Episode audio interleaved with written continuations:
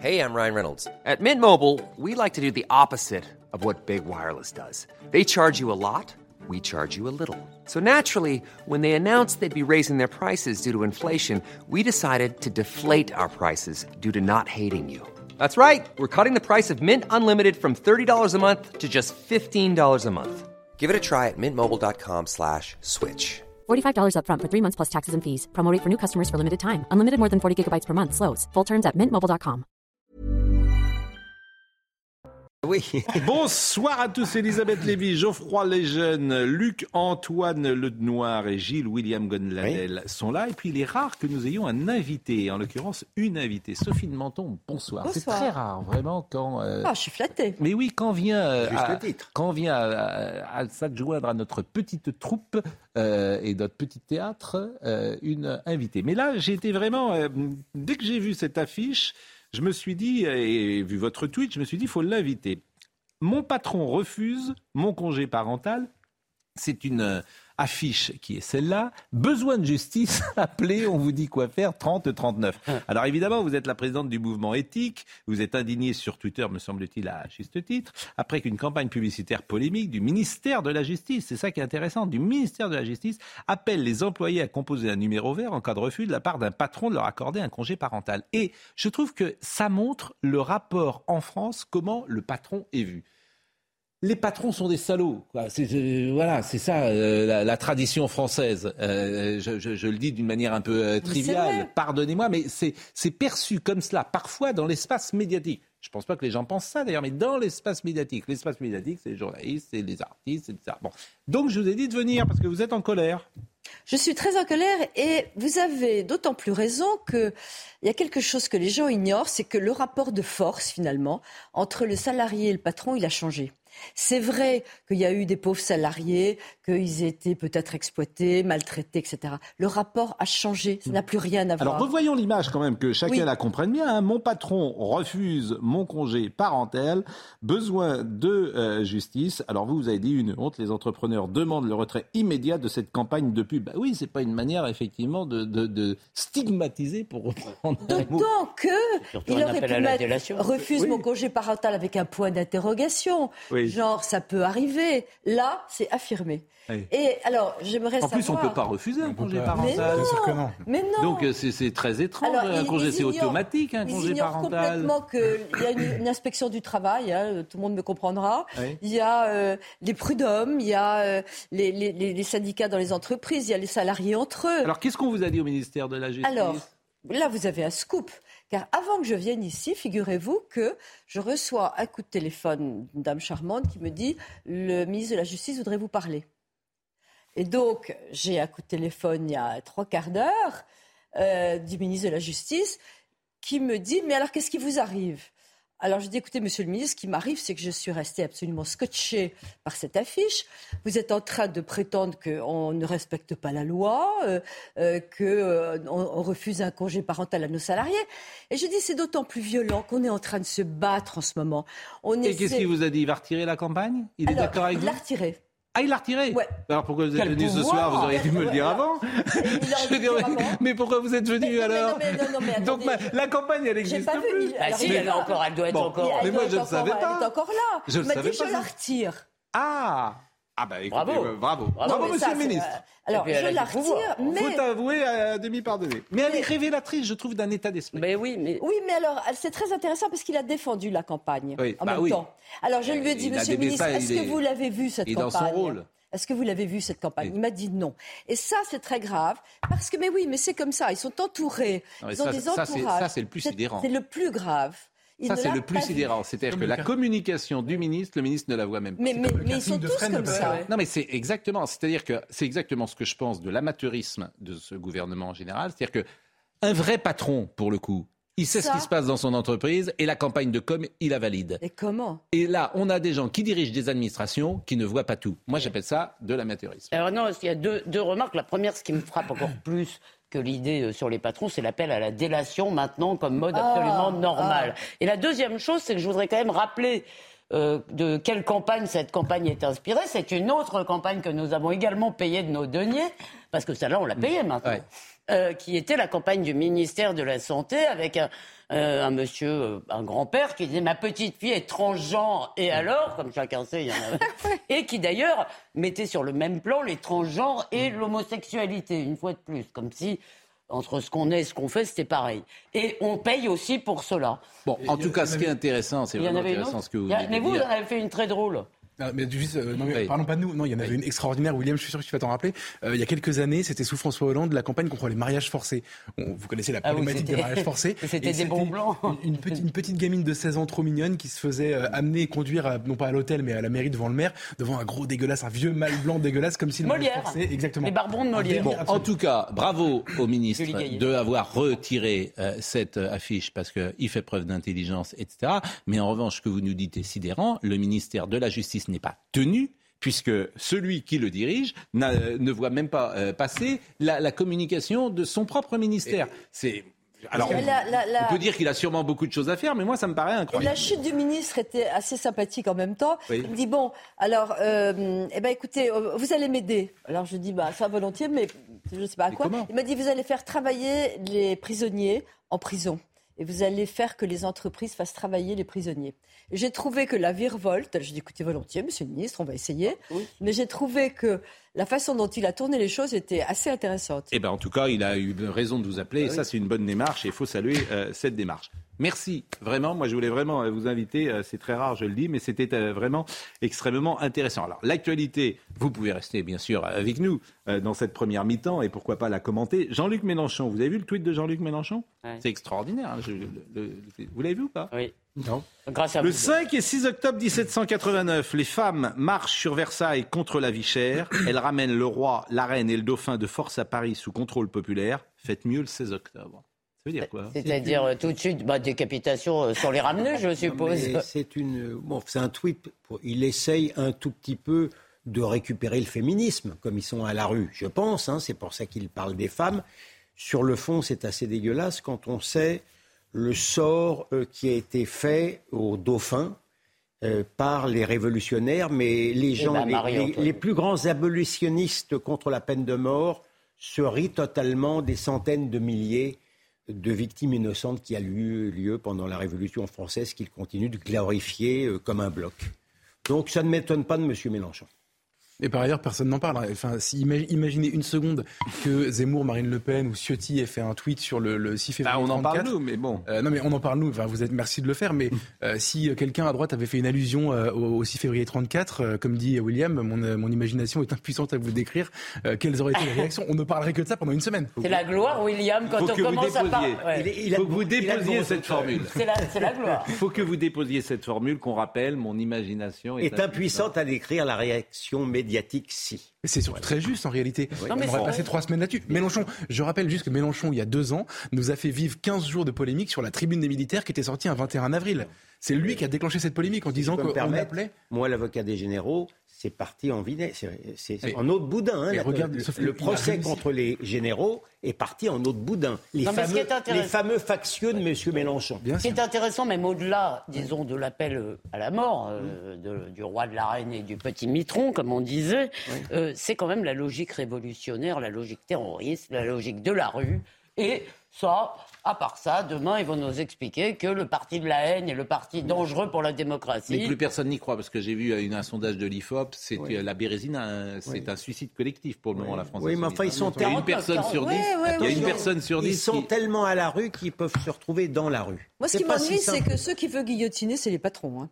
Oui, oui, ça, ouais. Oui, bah, vous, ben, écoutez, on vous aidera. Oui. Voilà, parce que on, regrettera. Mais, mais si vous êtes dans la charrette, si vous me permettez, je serai pas loin de vous. Donc je pourrais vous, con- consoler faux. dans la charrette, parce qu'à mon avis, je je, je, je ferai pas de vieux Mais os non plus. Je vous console, après, il y aura, après, il y aura Et je toute la gauche je molle. Après ne- vous, il y aura toute la gauche molle qui sera après Voilà. vous dans la je charrette. ne ferai pas de vieux os. Bon, je baisse, j'éteins, Ah. je décale.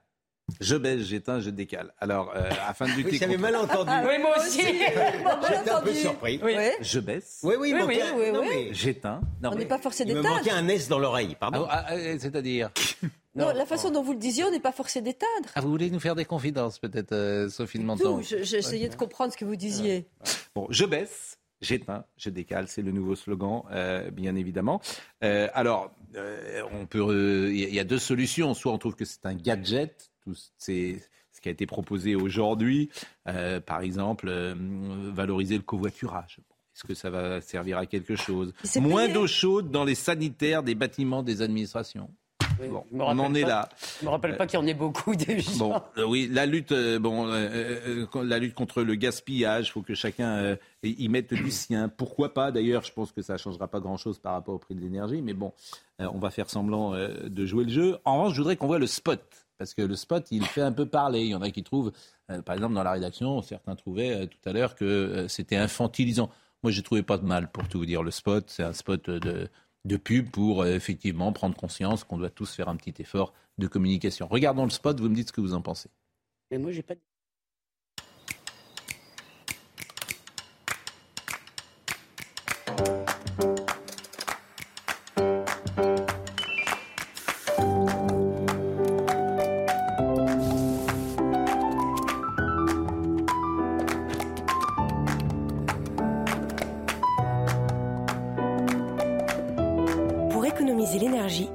On réduit. Chaque geste compte. Je baisse, j'éteins, je décale. Il n'y a pas que de visage, hein. il n'y a que des mains. Euh... Ça vous énerve pas L'État oublie que des mains. Le, bah, jeu, le jeu qu'on vous prête comme dans le métro Qu'est-ce que vous en pensez? L'État euh, oublie de dire qu'il veut aussi punir. En plus, si on ne baisse pas, qu'on hmm. n'éteint pas et qu'on ne décale pas. Il n'y aura pas de police de la température chez vous. Il n'y aura pas de police de la température. Mais en fait, à quoi ça sert? Je, me, pose vraiment la question. À quoi sert le travail euh, de, de, de voilà, d'écriture de la loi, quand la loi, notamment dans le paquet qui a été euh, voté là, il y a, euh, quand un logement est inhabité, on doit le mettre à 16 degrés, et si c'est plus de 48 heures, à 8 degrés. Quel est l'intérêt de bosser sur des mesures comme ça, en fait? Pour dire aux gens, attention, si, aussi plus de 24 heures, vous baissez de 8 degrés, etc. La perte de temps est infinie. Hmm. Et tout ça, c'est des. Non, mais c'est invérifiable surtout. C'est absolument invérifiable. C'est dans la loi, aucune... vous le dites Oui, bien sûr, ça fait partie des, des mesures. les fonctionnaires, les fonctionnaires euh, devront rouler à 110 sur l'autoroute. Oui, toutes ces, toutes ces choses-là, en fait, il va falloir qu'ils accélèrent. L'État, pour le coup, a déployé une énergie, une énergie folle. l'État déploie une énergie. je, retire cette blague. Pour faire elle oublier. Était, elle était juste pour faire un bon. Oui, c'est toujours les, les, les, petits mots. Les voilà, on baisse ah d'un degré, etc. Degrés, mais vous avez lu euh, ah la oui, loi j'ai lu, j'ai lu, j'ai regardé. C'est-à-dire que vous avez une maison secondaire, par exemple, euh, vous ne devez pas mettre de chauffage. Il faut télécharger l'installation, l'application EcoWatt, euh, machin. Alors nous, on a déjà des réactions en disant pas du tout. L'inspection du travail dit qu'on doit au moins avoir 20 euh, degrés. Euh, parce qu'avant, l'inspection du travail, ah il fallait qu'il fasse chaud. parce que sinon, les entreprises avaient froid.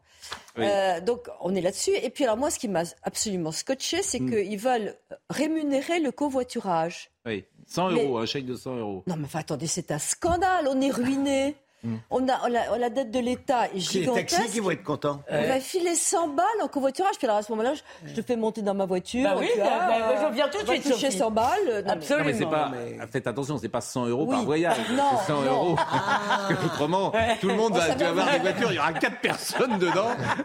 Ah oui. Non, c'est 100 euros sur la saison. Oui, mais, on va ça mais tout ça, c'est du gadget. C'est vraiment du gadget. Non, mais d'abord, excusez-moi, sur l'infantilisation, vous savez, ce je fais ceci, je fais cela. C'est-à-dire que on vous parle. Non, mais je suis désolé, ça me rappelle, ça me rappelle dans le métro le. Je vais me faire pincer les doigts.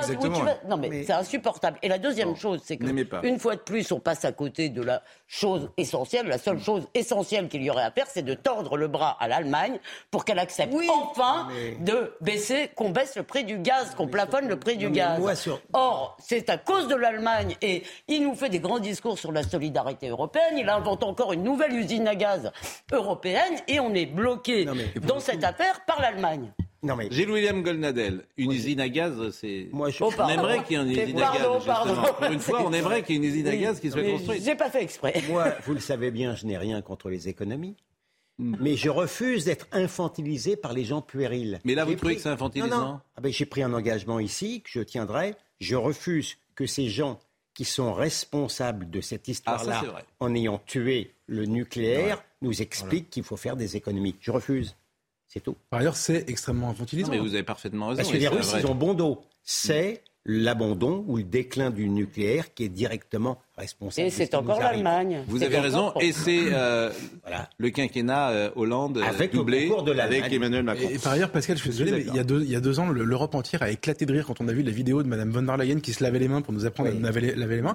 On a trouvé ça ridicule. En fait, on s'est habitué. Là, là, vous trouvez ça normal, mais parce qu'en fait, on s'est tous habitués. Il y a Jean Castex qui nous a expliqué qu'on pouvait se mettre debout pour boire un café, mais pas assis, qu'il fallait mettre le masque. comme Non mais là c'est différent. Non, mais là, euh, là, parce c'est que pas j'ai vu différent du tout, c'est la honnêtement, même chose. J'ai vu les pubs de 73 Pierre Messmer, Premier ministre, au moment du premier choc pétrolier, c'était pareil. Non, vous l'avez, oui, on vous l'avez montré ici. Non, mais c'était pareil. Honnêtement, c'était pareil et c'était assez, euh, c'était assez en directif. attendant, il n'y a pas d'essence ce soir. Oui, Par alors ailleurs, ça par c'est autre chose. Bah, oui et mais non. on va en parler tout à l'heure. Mais vous serez parti quand on en parlera. puisque, le, dommage, puisque paquet de mesures est Elle va absolument vouloir rester jusqu'au bout, madame. Je la connais, madame de Menton. Puis- Hein. puisque tout ce que vous avez cité est absolument invérifiable, la vitesse sur l'autoroute, les Oui. Non mais c'est, Non, mais tout ça. euh, Plus, plus un État est, un- enfin moins un État a de, la, de la- l'autorité et de la puissance, plus il légifère sur tout. C'est un aveu d'impuissance. Mais nous sommes d'accord, l'État est faible sur l'essentiel et Mmh. est fort sur l'accessoire. On ne cesse de le dire. Écoutez, euh, le président Macron qui s'est exprimé, euh, il s'est exprimé ces dernières heures sur ce sujet de la sobriété. La sobriété, ça veut juste dire gagner en efficacité. Il faut accélérer en quelque sorte les efforts sur l'énergie. C'est ça la bonne sobriété. Et donc là-dessus, c'est accélérer sur les petits investissements en termes d'efficacité énergétique et c'est avoir quelques mécanismes très simples pour réussir collectivement à diminuer de 10% ce qu'on consomme d'ordinaire. Je vous le dis très simplement, si la nation tout entière arrive à tenir cet objectif qui est purement volontariste, il ne faut pas de décret, de loi, de choses compliquées. Si on se mobilise tous pour le tenir, dans les pires scénarios, on passe l'hiver. Bon, écoutez, euh, madame Pannier-Runacher qui euh, s'est exprimée également sur cette sobriété euh, aujourd'hui. Vous l'avez aussi entendu tout au long de cette journée, la sobriété, ce n'est pas arrêter de vivre. La sobriété, ce n'est pas la décroissance. La sobriété, c'est au fond du bon sens au service de la planète, contre le réchauffement climatique et au service de notre indépendance énergétique. Dépendance énergétique que euh, vous avez euh, enterrée euh, tranquillement depuis euh, dix ans. Mais on va et vous dommage, croire quand même, le- messieurs, dames Ouais. politiques. Dommage, on n'a pas l'expression qu'elle a employée ridicule dans, le, dans, dans son discours. Elle a parlé de gens en situation de sobriété. Vous savez, Anne Hidalgo parlait de gens en situation de rue. Non, non, je vous assure. Mais nous, dans les entreprises, on a Non, des mais- ambassadeurs C'est un gadget ou pas, les, les- ce qui est proposé? Ce sont des gadgets, moins d'eau chaude, le télétravail encouragé, réduction de la vitesse pour les véhicules de service. Se rendre compte qu'il y a aussi des, des- des- des- des fausses bonnes idées. C'est-à-dire que, par exemple, la Oui. mairie de Paris veut, euh, elle, elle a annoncé qu'elle ne ferait pas d'écran géant pour les matchs du Oui. mondial, etc. Oui. Donc, c'est 50 000 télés qui seront allumées chez les gens. Il y a, En fait, il y a plein de choses où, en fait, il faut vraiment voir la- l'aspect final de la consommation et on va se retrouver avec des aberrations, c'est sûr. C'est possible. Par exemple, une entreprise qui fait du télétravail partout, si vous avez deux personnes dans une grande salle, bah, vous chauffez pareil. Moi, je parle, je, je, je suis pas en guerre, mais euh, il y avait un truc qui était très sympa dans Paris, c'était les terrasses chauffées. Les restaurateurs Ah oui. vraiment euh, vivent un drame. Bon, on s'en fiche des restaurateurs, c'est pas grave. Toutes les terrasses étaient chauffées, c'était sympa. Tu pouvais dîner dehors jusqu'en euh, même tout le temps, mais principalement quand il y avait 10-12 degrés dehors, tu pouvais entrer. Là, toutes les terrasses sont interdites de chauffer parce que Madame Panier-Runacher l'a décidé. C'est la même qui nous a dit de fermer euh, les euh, portes l'été euh, des magasins euh, pour la climatisation. Je suis pas tout à fait d'accord avec vous parce que chauffer dehors, Hmm. c'est comme ce qu'on nous prépare avec des pistes Oui. de ski au Qatar. Oui. Euh, je veux dire, il y a- il y, a des limites. Chauffer dehors en Non, hiver. c'est pas comparable. Non, mais c'est pas chauffer comparable, dehors, c'est c'est pas sympa. normal. Bon, enfin, Sophie, euh, on je- peut pas euh, C'est- plutôt agréable, surtout. plaisir. C'était surtout agréable. Bon. Ils veulent... Moi, jamais, c'était agréable. Tu pouvais déjà fumer dehors, Ouais. Tout simplement, parce qu'aujourd'hui, tu ne peux plus Bah fumer non. nulle part. Donc, euh, ce qui est- pourquoi pas d'ailleurs C'est punitif. Bon, c'est C'est punitif. parce que ça relève du agréable. plaisir. Et surtout, et surtout, ça fait. Moi, je suis dans les restaurants régulièrement. Les restaurateurs, Ah, ils disent voilà, ça fait baisser euh, le, le chiffre d'affaires. Ils vont enlever les terrasses Mais peu aussi. importe. Euh, Philippe Devilliers était avec nous ce matin. Il a parlé du confinement énergétique euh, qui suivait le confinement euh, tout court décidé par Emmanuel Macron. Écoutez-le. La dernière fois que je suis venu ici, c'était le confinement sanitaire. Et là, on, a, on va vers une sorte de confinement énergétique, parce qu'on dit qu'il y a des facs qui vont fermer, il faudra télétravail, etc. Et on a vu les ravages du télétravail sur la société en termes de, de- de voisinage. Donc, Macron aura été l'homme du confinement énerg- euh, sanitaire. Il a enfermé les Français, comme au Moyen Âge. Et là, l'homme du confinement énergétique. Euh, à la suite de ces erreurs. Parce que si on avait fermé les frontières et si on avait gardé notre politique énergétique, notamment du nucléaire, au lieu d'enlaidir la France avec les éoliennes qui vont euh, faire fuir les Français pour aller où on ne sait pas, euh, on ne serait pas dans cette situation. Là, là, il sera jugé sévèrement devant l'histoire. Pourquoi? Parce que, en fait, les Français, ils ont un jugement plus ou moins sévère selon qu'ils se sentent atteints dans leur vie quotidienne. Oui, enfin, sauf que la différence entre les deux confinements, c'est que M. Macron n'a pas inventé Omicron. Par contre, il a contribué à la suppression du nucléaire. Surtout, il y a aussi le confinement. Donc cet hiver, ce, qu'il appelle confinement énergétique, les mesures, on passe l'hiver si on fait moins 10. Mais si la guerre en Ukraine continue l'année prochaine, là, il n'y aura absolument aucune réserve de gaz ou de quoi que ce soit. Et là, il y aura un vrai confinement, je pense, euh, qui ira beaucoup plus loin que des simples open space euh, fermés. Ce sera beaucoup plus grave. 30% des entreprises qui estiment qu'elles vont devoir fermer momentanément chômage technique. Les industries, c'est une catastrophe. On ne le signale pas, le remboursement des PGE. Les boîtes, on n'a pas encore attiré l'attention là-dessus. Les, les boulangers, il y en a 30% qui pourront plus faire de pain. Merci en tout cas, euh, Sophie de Menton, d'être passée par notre plateau ce soir. Et vous êtes passée, je le répète, vous pouvez, on peut revoir d'ailleurs, euh, je le dis à Benjamin parce que euh, ceux qui allument peut-être la télé à ce moment-là euh, à cet instant sont peut-être surpris euh, de vous voir, parce que euh, je le disais, c'est rare qu'on reçoive un invité le soir, mais vous êtes venu pour cette campagne congé parental. Mon patron refuse, mon congé parental, besoin de justice. Vous nous avez annoncé ce soir que cette affiche a été retirée, que le ministre de la Justice vous a appelé, qu'il trouvait sans doute cette campagne inadéquate puisqu'il a eu l'intelligence. pas têtu. Exactement. Il a eu l'intelligence de la retirer. Donc je vous remercie grandement parce que ça ne donnait pas une bonne image ni de l'entreprise ni des patrons et il mérite mieux que ces caricatures. Merci à vous. Euh, on va continuer de parler de Philippe de Villiers, de la pénurie de l'essence, de François-Xavier Bellamy et de Madame Hidalgo qui s'est coupé les cheveux. Oh, bravo, quelle héroïne Quel courage. Ah bah chacun. Quel courage Ah, ne vous moquez pas. Bah si, je ne pas le genre de la maison. Bon, euh, elle avait déjà coupé le score euh, des partis socialistes à la dernière présidentielle. Bon, enfin, ne vous moquez pas, Pascal. Il a le droit à tous les droits. Il lui avait rasé la tête au PS, carrément. Ah, oui. C'est pas juste une mèche de cheveux qu'elle a enlevé, désolé. Hein. Euh, merci. Et on revient, on revient dans une seconde. On revient tout de suite. Nous sommes donc euh, de retour avec euh, Luc Antoine Lenoir, qui est journaliste euh, au Figaro, avec Geoffroy Lejeune, qui est directeur de la rédaction de Valeurs Actuelles, et Elisabeth Lévy, qui est directrice de la rédaction de Causeur. Il y a que des directeurs. Moi, je suis directeur de rien.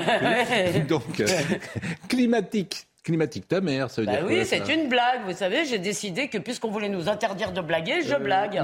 Mais, pourquoi, et pourquoi vous avez mis euh, Mbappé euh, bah, À cause de la blague du char à voile. c'est ah. un rappel de son fou rire. Au nom du climat, ils ont détruit le nucléaire, ils veulent nous faire peur, ils interdisent l'humour. Monsieur Pro, je... vous n'êtes pas climato-sceptique quand même. Ah, ah, je me perds en conjecture. Et vous, vous êtes avocat. les raisons. Vous ne m'avez pas présenté. Non. Pardon. Voilà. ça veut dire ça. Pardon, pardon. Mais écoutez, Maître Goldman. Je me plaignais que M. Pro, pour des raisons ah. que je peine à expliquer, ne m'avait pas représenté. Bon, il est 20h30. Arthur Muriot, le rappel des titres. L'Union européenne a dévoilé son huitième paquet de sanctions à l'encontre de la Russie. Il répond aux annexions des quatre régions du sud-est de l'Ukraine par Moscou. Parmi ces mesures punitives, l'instauration pour 7 milliards d'euros de nouvelles interdictions d'importation ou encore l'inscription à la liste noire de lieux de 30 personnes et 7 entités. Emmanuel Macron et 43 autres dirigeants du continent européen se retrouvent à Prague. Objectif de cette réunion de famille, lancer la communauté politique européenne pour faire face à Vladimir Poutine. C'est le chef de l'État français qui avait lancé cette idée en mai dernier. Il se félicite d'un message d'unité de notre Europe. Fin des investigations concernant l'attaque terroriste ayant entraîné la mort de Samuel Paty. En tout, 14 personnes sont poursuivies après l'assassinat de ce professeur d'histoire-géographie qui avait ému la France entière. Les partis ont désormais un mois pour envoyer au juge leurs et éventuellement relancer l'enquête. Le 16 octobre prochain, cela fera deux ans que Samuel Paty a perdu la vie. Philippe de Villiers était avec nous ce matin parce qu'il a publié un livre qui s'appelle La valse de l'adieu. Il est également d'ailleurs sur Europe 1 euh, avec euh, Sonia Mabrouk. Et c'est vrai qu'il a eu des mots assez rudes d'ailleurs sur le président de la République, mais aussi sur euh, l'état actuel de la France. Écoutez comment le, le comment dire, le constat qu'il dresse. Je vais utiliser des mots forts, mais tant pis. On vit euh, en même temps on pourrait appeler une sorte de génocide du peuple français quand même, parce que euh, l'immigration prend des proportions euh, incroyables, ça se voit à l'œil nu. Et il y a un basculement démographique en cours, dans 30 ans c'est réglé. Chaunu me disait toujours, Philippe, l'histoire, c'est la démographie le terme génocide que vous avez employé, c'est votre terme, génocide du peuple français. Ce mot est tellement connoté que je ne le reprendrai pas personnellement à mon compte. C'est un mot trop puissant, trop fort, et qui euh, renvoie à ce qui s'est passé notamment pendant la dernière guerre mondiale. Et euh, je ne pense pas que la situation soit comparable euh, avec ce qui se passe aujourd'hui. Voilà, j'ai gardé toute la séquence parce qu'effectivement, souvent les, les gens nous disent d'ailleurs pourquoi vous ne le laissez pas parler, etc on a aussi un devoir, forcément, euh, en tant que modérateur sur un plateau de télévision, puisque là, de ma petite personne, euh, c'est aussi un groupe, CNews, et, et, que nous représentons, et, et, une entreprise comme Canal+.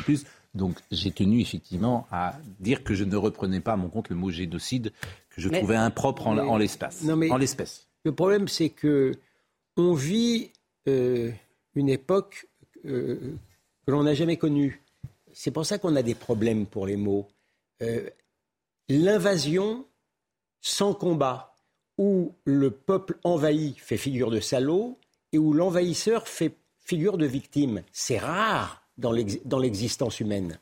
Oui, monsieur. le Donc, envahisseur, euh, ce sont ah, des gens bah, que nous avons fait venir, si vous me permettez. Ah non, non, ah non, ah non, ah non, monsieur, ah non, monsieur Pro, ah non, monsieur Pro, les, derniers qui viennent n'ont reçu aucun Bristol. je ne parle pas des clandestins, mais la France a, fait appel pendant des années à, une demande d'immigration. Voilà. C'est pour ça que Villiers dit qu'il y a des collaborateurs. Voilà, ce que je veux dire, je veux dire, donc, effectivement, et qui sont des jeunes Français comme vous et moi, si vous me permettez. ce phénomène insolite on ne peut pas dire remplacement, hmm. on ne peut pas dire génocide parce qu'évidemment, il y a une connotation qui ne m'échappe certainement pas à celui qui bah, vous Il y a beaucoup de gens qui sont assimilés à la société française et qui sont des enfants d'immigrés. Non, mais je veux bien que vous fassiez ce soir l'avocat de l'immigration. non. mais je veux bien. C'est un. Je ça va trop loin la maîtrise de l'antenne, Pascal. Pardonnez-moi, je suis dans une société qui s'appelle CNews. Il y a plein de jeunes gens dont les parents, pas des parents d'ailleurs, ou les grands-parents étaient euh, n'habitaient pas forcément en France. ils ont parfaitement assimilé à la société française. il phénomène vous a pas échappé qu'il n'était pas un Français très vieille souche, moi non plus. Hein non, mais, mais donc, William... ceci posé. Enfin, le mot génocide ne me paraissait pas. Oui, il est. Non, mais on a, vous avez raison, mais on a un problème de vocabulaire. À situation nouvelle, on n'a pas de mots. Non, mais moi, je ne suis pas, d'accord. Je pense que le mot génocide, en l'occurrence, il ne me plaît pas, bien que, par exemple, moi, j'utilise à propos de certains phénomènes le mot terreur dans un sens métaphorique. Il n'y a pas de goulag, mais je pense quand même qu'il y a une forme de terreur féministe si vous voulez. Alors la peine, il n'y a pas la peine de mort, il y a la peine de bannissement social. Donc on peut utiliser les mots dans un terme euh, métaphorique. Mais moi, je pense que le terme de substitution ou de grand remplacement démographique est en réalité culturel. Parce que le problème n'est pas qu'il y ait des étrangers qui soient venus, le problème qu'une grande partie d'entre eux n'ait pas souhaité, n'ait pas voulu devenir français, culturellement. Je rappelle que la définition du mot génocide, c'est la destruction méthodique d'un groupe humain. La destruction méthodique d'un groupe dans un, On peut employer les mots dans un sens métaphorique. Oui, enfin, quand ils sont aussi forts et puissants, je me permets de... Honnêtement, à, vous focaliser comme ça sur le mot génocide, vous passez à côté de la vraie nouveauté qui a été dite par Philippe de Villiers, c'est-à-dire que moi, qu'on l'appelle grand remplacement, euh, immigration de masse, je m'en fous complètement, mais bon, le phénomène est là. Maintenant, l'autre partie, c'est le mémoricide. Et c'est ça qui est nouveau dans le, mémoricide. Oui, le mémoricide. Et ce qui est hyper intéressant, c'est que ce que Villiers euh, raconte aujourd'hui, il revient en fait, c'est un, roman historique, donc il est euh, évidemment dans l'histoire, dans le roman national. Il explique comment nos élites ont méthodiquement euh, disqualifié le roman national, qui était quelque chose à, l'origine, c'était c'était la, le royaume de France, puis ensuite les instituteurs républicains, les grands historiens, etc. Lavis, enfin, il les cite tous. La République, notre royaume de France. Exactement, qui permettait même avec l'immigration, y compris l'immigration italienne, Nos ancêtres de continuer à faire des Français.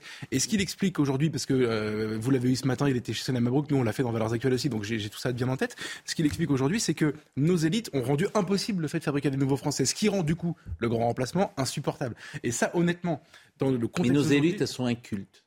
Eh ben, elles sont incultes. Et pas- non, mais il y en a Nos aussi- élites, elles il y en a connaissent pas aussi- la littérature. Nos élites, elles connaissent mal l'histoire. Nos élites, elles connaissent qu'une chose, c'est de faire l'ENA et, il y en les a- techno. Attendez, Et il y en a qui veulent détruire. Oui. On va parler tout à l'heure d'Annie Ernaux, c'est exactement ça en oui, il y a- réalité. il y a une perversion aussi. Elles peuvent, ils peuvent être. Et aujourd'hui, on enseigne, là, on en- je dis on, Annie Ernaux, prix Nobel de littérature, c'est la première femme française prix Nobel de littérature. Eh ben, j'aurais préféré attendre un peu plus. Eh ben, euh, on a. Bah non, mais, qu'est-ce qu'on s'en fiche que ce soit une femme. Bah non, mais je vous dis pas que je m'en Oh. fiche ou pas, je vous dis, je souligne que c'est la première femme. On a eu Sully Prudhomme, hein. C'était, vous lisez Sully Prudhomme? Bon, Mais on donc. se euh, fiche qu'Annie Ernaux soit une femme. bon, on en parlera il y a tout à Michel l'heure. Houellebecq, il y a bon. il y a Bon, quand même- Qui- qui est pas- Terminé. pas encore une femme. Il a pas fait. Terminé. Non, mais il y a Michel Houellebecq qui aurait pu être euh, nobelisé. Je termine en disant juste qu'aujourd'hui, ce qui est enseigné majoritairement, c'est la haine de la France, la haine du modèle. Moi, ma génération, on a appris à l'école, vous connaissez tout ça par cœur, qu'on avait collaboré, qu'on avait été euh, atroce, qu'on avait opprimé les femmes, etc. On a appris ça. Donc, à la limite, moi, je m'en suis remis parce que j'ai eu la chance, euh, des, des inspirations, etc. on n'a pas appris ça. Mais, mais, mais je sais que vous n'avez pas appris ça. Ça fait une énorme Parce différence. qu'on est vieux, nous. voilà. Donc les petits Français d'aujourd'hui sont culpabilisés et ceux qui devraient s'assimiler aujourd'hui ne veulent pas s'assimiler à quelque chose qu'on leur apprend à haïr, c'est Mais normal. en plus, dans leur famille aussi, on leur Vous avez- apprend hier. Mais quand vous Bien dites, sûr. vous êtes un peu trop gentil quand vous dites qu'ils sont Non, j'essaye, vous savez très Non, mais bien le rôle que je joue là. Ah oui, les élites, excusez-moi, les élites euh, aujourd'hui sont incultes. Par exemple, euh, il connaît, il n'est pas aussi cultivé que ce qu'on a bien voulu nous dire, mais il n'est pas inculte. Non. Ah, simplement, idéologiquement, il pense que la nation, c'est fini. Et donc, il n'y a pas de culture française, Bon. exprime en fait une Non, forme mais- de vérité de ce qu'il mais pense. quand on parle, quand, quand, quand Geoffroy parle de mémoricide, euh, à la suite de De Villiers, c'est aussi la détestation de l'histoire de France. Les nouveaux historiens, qui ne sont pas incultes, mais plutôt qui sont dans une sorte de perversion intellectuelle, expliquent qu'il faut parler de l'histoire du monde et non pas de l'histoire de France. Mais il déteste Napoléon. pas, Par exemple, il Boucheron. déteste Napoléon, qui est le héros national français le plus. Il le déteste. Alors que c'est intéressant. Nous, on a été élevés dans le culte de Napoléon. Quand on avait 11 ans, 10 ans, dans les années 70, le discours, je me souviens de Pompidou, qu'on cite toujours pour le bicentenaire de la naissance, peut-être, oui, bicentenaire de la naissance, puisqu'il est en 1769. 1769. Non, 1769. Ouais. Le bicentenaire, donc il est en 1969. Pompidou fait un discours à Ajaccio. C'est c'est un- c'est une ode à, à Napoléon. Bah, Aujourd'hui, on nous explique que Napoléon est, est un esclavagiste, un misogyne, et- un, un tyran, un une Et horreur. le voilà. tournant, c'est quand M. Villepin, M. de Villepin, On refuse de qui, est, qui, qui connaît euh, Oui. Napoléon Ils n'ont pas de courage. mieux que quiconque, décide Oui. de ne pas commémorer Austerlitz Hmm. parce qu'un sombre écrivain a expliqué mensongèrement que Hmm. Napoléon avait inventé les chambres à gaz. C'est- c'est- là, c'est un vrai tournant. Bon, autre passage euh, que je Ça, voulais ça vous. s'appelle euh, de la lâcheté. Je voulais, mais bien sûr, la lâcheté, la, la- on paye toutes les factures. La lâcheté, l'inculture des hommes politiques, tout ça, c'est vrai. Vous avez parfaitement raison. Ils ne veulent pas défendre l'histoire de France. Eh bien, ils paieront les factures. Euh, Enfin, c'est nous qui les payons. Philippe. Oui, nous paierons les factures. Philippe de Villiers s'est exprimé sur Éric Zemmour également. Alors là, c'était chez euh, euh, Sonia Mabrouk. Éric Zemmour euh, laisse derrière lui quelque chose qui ne s'effacera pas et qui fait qu'il euh, entre dans l'histoire et non pas dans les urnes. L'histoire, c'est beaucoup plus important que les urnes. C'est le concept du grand remplacement. Remplacement d'un peuple, remplacement d'une civilisation. Et donc, qu'est-ce qu'on voit depuis la présidentielle? On voit, à travers l'exemple que je donnais tout à l'heure, mais bien d'autres exemples, que il avait raison, avant tout le monde. Un exemple euh, qui me révolte et qui indigne beaucoup de Français, c'est le décalage entre ce qui se passe dans nos écoles et sur les réseaux sociaux sur la question du voile, avec une véritable propagande euh, effrontée, une provocation euh, systématique, euh, qui, qui invite les jeunes filles, les, les jeunes gens à, à porter le camis, le, le- La Baïa et d'autres. la Mais- baya, etc. Zemmour avait raison? C'est marrant, moi, je- je- en écoutant Villiers, je pense à une discussion que j'ai eue avec Zemmour un an avant l'élection présidentielle, où je lui avais demandé pourquoi il allait se lancer dans cette histoire. Et il m'avait dit, à l'origine, un an avant, hein, je ne dis pas qu'il n'a pas été très déçu par son score, euh, c'est du combat culturel, c'est le meilleur moyen de porter mes idées, etc. Honnêtement, Villiers a raison de dire que à cette aune-là, les thèmes que Zemmour a imposés pendant la, disons, la première moitié de la campagne, c'était une victoire culturelle. En fait, on a parlé de ces sujets, etc. Et ça a permis euh, à ce que plein de vérités éclatent.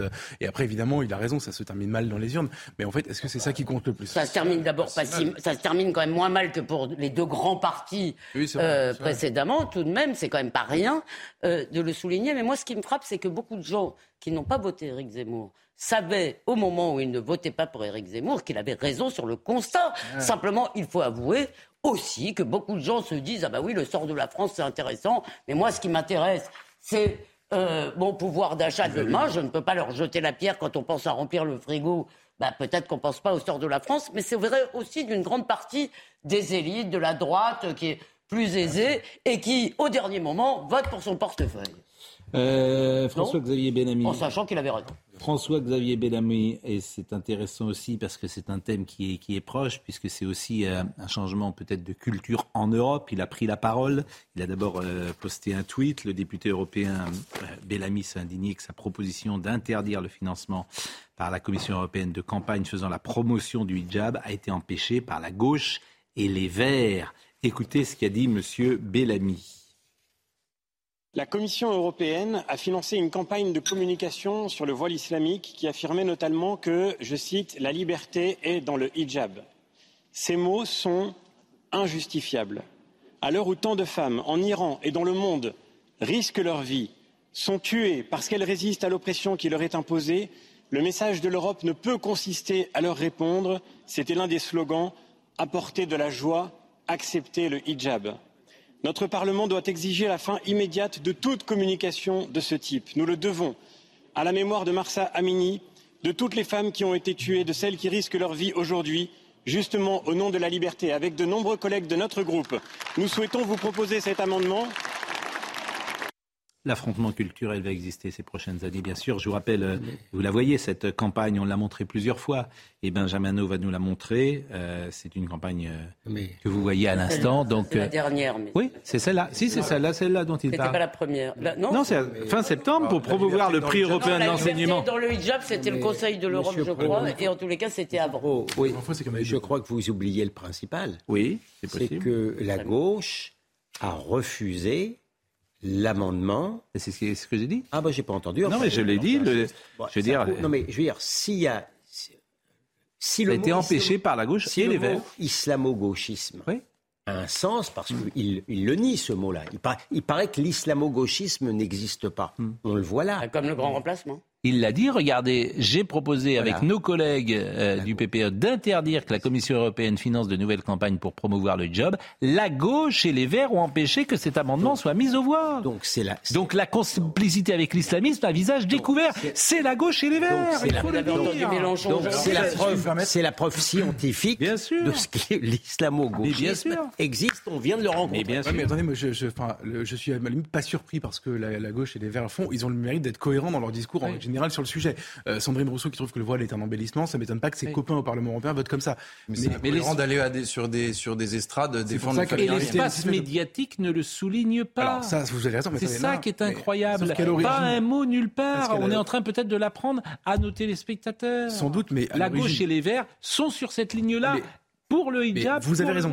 Vous avez raison. Mais le Conseil de l'Europe et la Commission européenne, c'est pas la gauche et les Verts en fait. C'est des gens qui sont plus proches idéologiquement de M. Macron. Donc moi, j'aimerais bien juste poser une question. Il en pense quoi lui de tout ça? Ah Qu'est-ce qu'il en pense Mais parce que pendant la campagne, il a trouvé ça. il a dit c'est très bien une fois. Ah voilà. Vous êtes, c'est merveilleux. Vous êtes féministe. Donc c'est pas la gauche. Vous avez le voile. Voilà ce qu'il a dit. Donc c'est pas la gauche et les Verts. C'est tout le monde sauf la droite. Mais d'abord c'est l'Europe qui a cette idéologie. Je vous rappelle que Jean-Luc Mélenchon quand même a aujourd'hui ressorti, je crois que c'était déjà, je sais plus qu'il avait déjà dit que ce qui était scandaleux c'était d'interdire quelque chose aux femmes. Et que donc, plaçant sur le même plan notre interdiction du voile à l'école notamment et l'obligation du voile pour les Iraniennes. C'est vraiment d'une perversion dégueu.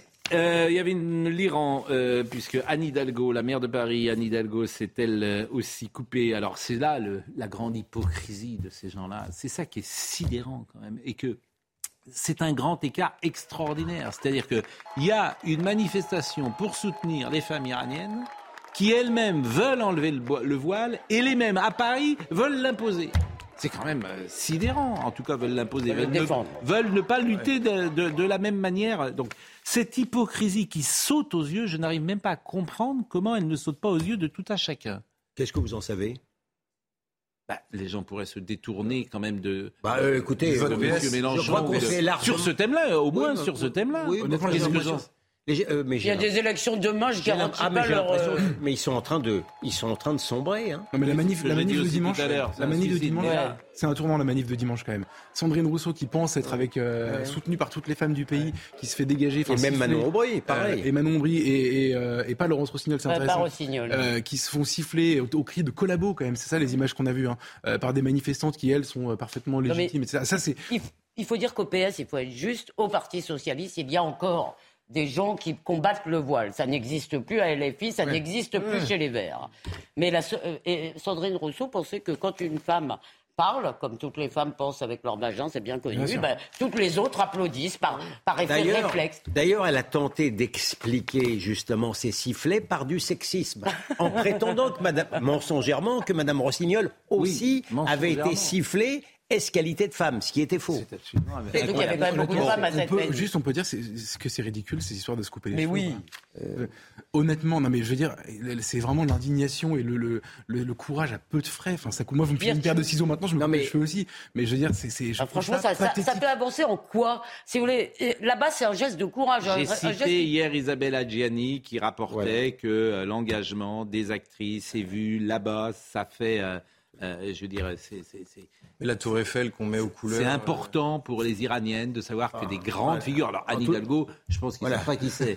Mais, Non, mais Adjiani n'a jamais défendu le voile, Voilà. Isabelle Adjiani, Marion Voilà. Cotillard, ce sont euh, des gens qui existent dans la société. Donc, Ouais, enfin, je ne vous laisserai pas Marion, dire mais- que les Iraniens ne connaissent pas Madame Hidalgo. C'est Marion vraiment Cotillard- très méchant. Marion Cotillard croyait pas Déjà, elle sortait du périphérique, les Français ne savaient pas qui c'était. Manifestement, elle a fait moins de 2%. Moi, Madame 2%. Non, mais Madame moins de 2%. Moi, j'ai entendu Elle est toujours là d'ailleurs. Ces gens, il y a un moment, tu pourrais dire tiens, j'ai honte quand même. Ou je... Bon, mais non. Non, non, tout Moins de honte bu. 2% à 78. c'est comme- Vous voulez que je vous fasse rire? Hier, il y avait un reportage sur France Inter, nous euh, faisant euh, parler des Berlinois qui, qui disaient tous ah, qu'est-ce qu'on aimerait avoir Madame Hidalgo?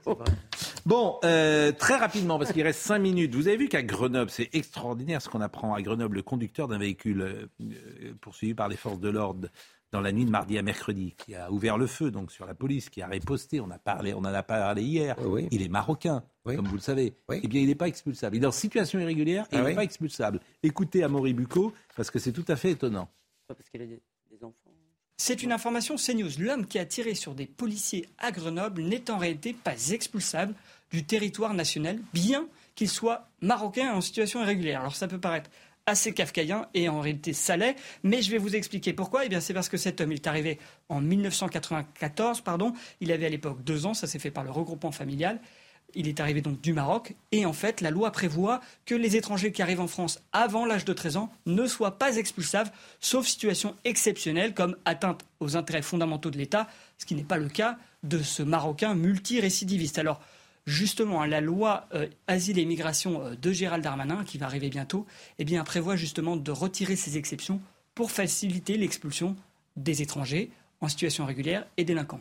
Gérald Darmanin, il tente de faire le boulot, mais on voit bien quand même depuis 30 ans la faillite intellectuelle et culturelle de ce pays à travers des exemples comme ça. Alors, il essaye de redresser, manifestement, euh, Gérald Darmanin, la situation, mais c'est pas simple. Non, mais enfin oui, euh, c'est ce que je disais tout à l'heure, mais ça transcende, pardon de vous le dire, la France. Euh, vous avez vu le Parlement européen, nous avons une Cour européenne des droits de l'homme, encore une fois, qui a condamné la France pour avoir expulsé vers l'Algérie un Algérien terroriste sous prétexte que cet Algérien encourrait des risques en Algérie, ce qui veut dire qu'ils sont plus préoccupés par la sécurité d'un terroriste algérien que par la sécurité des Français. Ça, c'est, pardon, c'est de l'ordre de la psychiatrie. Et j'ai vu aujourd'hui qu'un Tchétchène qui devait être envoyé en Russie, euh, la Cour européenne des droits de l'homme, la CEDH, euh, interdit à la France, il y a quelques heures, de renvoyer ce Tchétchène en que, Russie. mais je pense que si on, sort, si on ne sort pas de la Cour européenne des droits de l'homme, on ne s'en sortira pas. Vous vouliez également intervenir, et c'est, on va aller très vite forcément. Lundi dernier, Rudy, qui est un élève en situation de handicap, scolarisé au lycée euh, Donation Robert et Nelly de Rothschild de, de Saint-Maximin, c'est dans le 60, a été roué, vous voyez, de coups par plusieurs adolescents. Sur la vidéo publiée sur les réseaux sociaux, on voit ce jeune homme encerclé, coincé par le grillage, derrière, lui prendre euh, des coups de pied, des coups de poing, des coups de sac à dos, avant que les agresseurs ne le laissent et ne le prennent en fuite. Les auteurs sont recherchés. Euh, et- Ils ont été appréhendés. Oui. C'est triste à en pleurer. Ils ont recommencé en dehors du lycée, hein, je vous signale. C'est Il est un- handicapé. Hein. C'est un handicapé, et si je peux me permettre, si c'est pas, c'est un petit blanc. Euh, C'est un petit blanc. Et je, euh, comme M. Papendiaï, ministre de l'Éducation nationale, se dit très nuancé en matière de racisme, ça se passe dans un lycée. Je suis quand même étonné qu'il n'ait pas manifesté son émotion. C'est-à-dire que si. euh, Ah bah oui, Rudy, mon euh, imagination serait impuissante à décrire la n'était réaction pas blanc, c'est ce que vous voulez dire. Ah bah, Si je, vous dis que si c'est un petit noir qui était comme ça, Ouais. euh, violenté par euh, cinq petits blancs, eh bien je pense que les médias seraient plus réactifs et peut-être même le ministre de l'Éducation nationale. Papendia serait déjà en train de faire des conférences aux États-Unis pour commenter Absolument, les pour images. expliquer qu'on est un pays vraiment raciste, etc. Donc, ouais. qu'est-ce oui. qu'on va faire des gamins? Parce qu'ils ont quoi, 13-14 ans Euh, ouais. Qu'est-ce qu'on va faire toi, Mais c'est à en pleurer. hein. Non, mais- Ces- images sont à en pleurer. Alors le rectorat condamne avec la plus grande fermeté l'agression dont a été victime euh, lundi 3 octobre le jeune Rudy, euh, qui est donc ce garçon euh, handicapé. Il est élève en CAP sécurité. Il souffre de, il souffre de troubles du comportement et d'une malformation au pied. Selon sa mère, il aurait fait plusieurs tentatives de suicide à cause de son handicap. Il est régulièrement l'objet euh, de ces brimades et même plus que ça de ces violences. Je repose peut-être la question, vous savez, on nous a expliqué que c'était génial, que les handicapés, quand ils Hmm. étaient dans l'école publique, euh, euh, c'était une façon d'apprendre à vivre ensemble. Voilà, c'était une façon d'apprendre à vivre ensemble, que c'était merveilleux. Or, je ne suis pas sûr que ce soit toujours merveilleux. le- en tous le les vrai- cas, là, c'est horrible. Mais souvent les parents d'handicapés le disent. hein. Bon, réjouissons-nous quand même. Et je croyais que c'était une bonne nouvelle, mais manifestement pour vous, elle n'est pas forcément bonne, puisque nous avons un prix Nobel de littérature. Ce prix Nobel de littérature, euh, c'est euh, Annie Ernaux. C'est la première euh, fois euh, qu'une femme est, est prix Nobel de littérature, une femme française, bien évidemment. Et euh, alors, euh, Sully Prudhomme était le premier euh, prix Nobel de littérature français, Frédéric Mistral, Romain Roland, Anatole France, Henri Bergson, Roger Martin Dugard, André Gide, François Mauriac, Albert Camus, Jean-Paul Sartre, Claude Simon, euh, Jean-Marie Gustave Leclésio, et le dernier, c'était en 2014, Patrick Modiano. Vous avez remarqué, le niveau monte. Hein, Non, mais entre Annie- la- Bergson et, et Jean-Marie euh, Leclerc. vous n'aimez pas, vous n'aimez pas Annie Ernaux Non, je trouve que c'est le Les prix- années, vous trouvez le pas que c'est un- J'ai j'ai pas lu celui-là. Ce Oui. que j'ai lu, c'est pas tellement ma cam comme on dit, Oui. mais c'est surtout le prix du prêchi prêcha. C'est le prix de la Si vous l'avez pas lu. Non, excusez-moi, je pense qu'elle a été aussi primée pour ses Elle est états- mélanchoniste. hein. pour ses états de service Elle est mélanchoniste dans- pendant la campagne vous électorale, rappelle- elle était, euh, Je vous n'est pas rappelle que juste que Philippe hein. Roth n'a pas eu le, le Nobel, Kundera ne l'aura pas, Ouais. et Welbeck, je serais fort étonné. Voilà. Non, mais elle pas- surtout, elle n'est pas que mélanchoniste. En fait, le prix Nobel de la paix, c'est aussi de la politique. la littérature.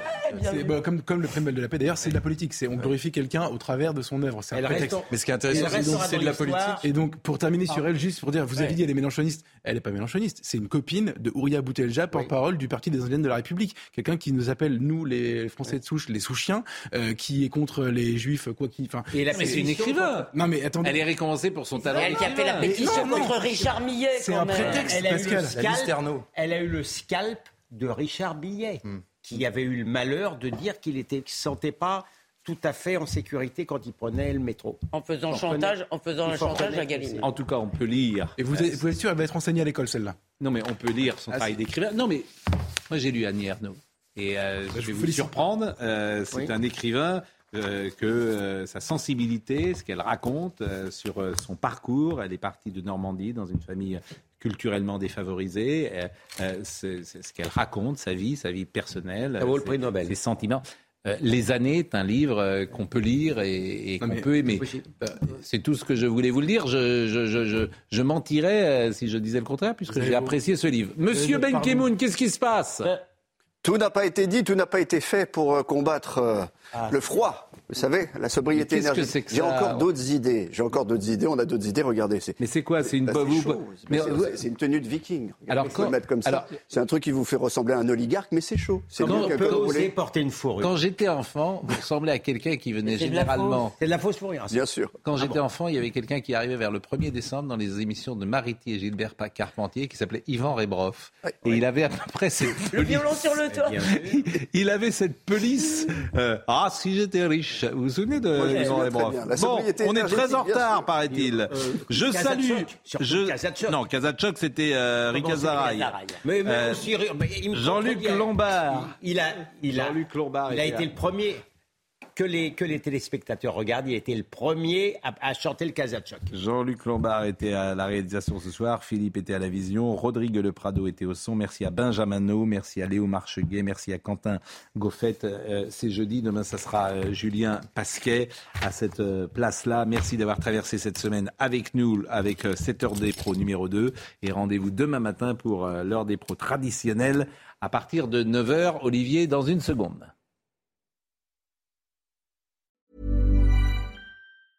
Planning for your next trip?